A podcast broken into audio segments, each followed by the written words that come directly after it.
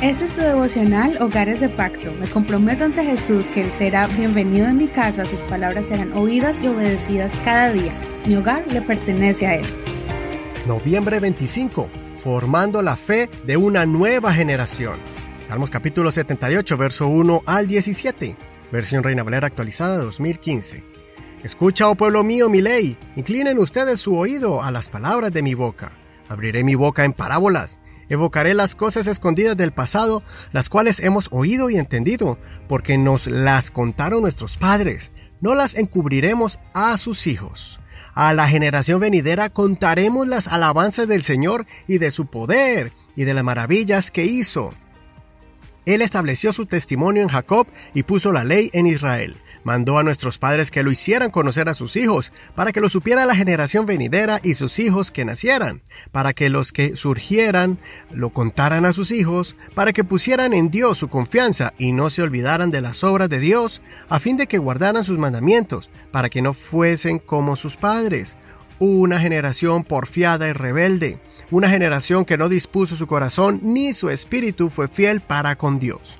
Los hijos de Efraín armados con excelentes arcos, volvieron las espaldas en el día de la batalla. No guardaron el pacto de Dios y rehusaron andar en su ley. Más bien, se olvidaron de sus obras, de las maravillas que les había mostrado. Delante de sus padres, Dios hizo maravillas en la tierra de Egipto, en los campos de Tanis. Dividió el mar y los hizo pasar. Hizo que las aguas se detuvieran como en un dique.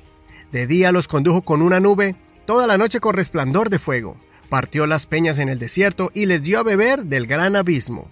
Sacó corrientes de la peña e hizo descender aguas como ríos. A pesar de esto, volvieron a pecar contra él, se rebelaron contra el Altísimo en el desierto. Este salmo es un recuento de la historia de Israel desde que salieron de Egipto hasta el reinado de David. Es un resumen muy interesante y te animo para que leas completamente el capítulo. Es un salmo escrito con reflexión y advertencia para los adultos, los padres o los que están a cargo de niños y jóvenes. Uno de los mejores maestros para el ser humano es la historia. Aprender del pasado y no repetir sus mismos errores es una forma práctica para poder ilustrar con ejemplos a la nueva generación y también como lo estableció Dios en la ley no solo para que aprendieran a ser verdaderos seguidores y adoradores del Señor, siguiendo a Dios con todo su corazón, sino también para que no se olvidaran del Señor y cometieran los mismos pecados de sus antepasados. Esta es una gran lección para todos. Nos gusta contarle a nuestros hijos nuestros logros, metas alcanzadas, hazañas de los abuelos, posiciones de renombre alcanzados por algún miembro de la familia, etc.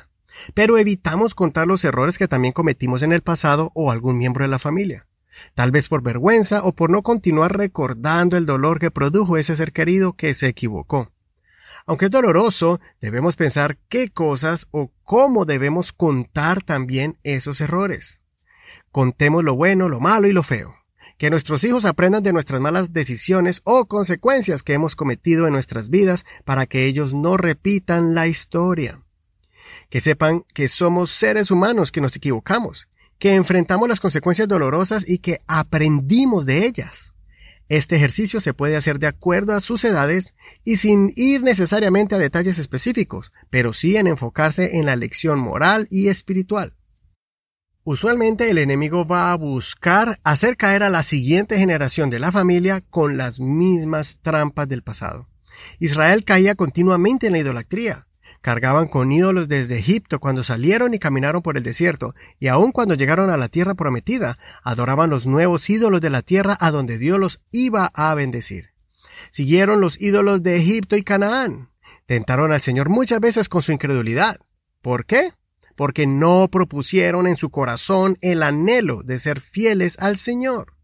No tenían intención de ser perseverantes. Solo cuando necesitaban que Dios los rescatara y los bendijera con alimentos, ahí sí lo buscaban, pero en la abundancia no lo honraban. Por eso Dios desechó a Israel y escogió a Judá como tierra de bendición. Cuando David reinó, lo hizo con justicia, compasión, sabiduría, guiando al pueblo hacia la presencia de Dios. Reúne a tu familia, establece principios y reglas morales basadas en la palabra de Dios y formen un nuevo círculo de intimidad entre ustedes y con Dios. También cuéntale lo difícil que fue cuando no siguieron el consejo de Dios y expliquen el proceso de restauración cuando alguien se equivoca y el proceso de destrucción y maldición cuando alguien renuncia voluntariamente y con rebeldía a la fe. Considera, cuando escuchas el testimonio de alguien, ¿estás atento para aprender del resultado de sus acciones? Soy tu hermano y amigo Eduardo Rodríguez. Que el Señor escuche tu oración y te dé sabiduría para guiar tu hogar. Muchas gracias por compartir este devocional a todos tus amigos y a todos tus parientes. No olvides visitar nuestra página en Facebook, búscala como Hogares de Pacto Devocional. Danos un like, un me gusta y déjanos algún comentario. Bendiciones.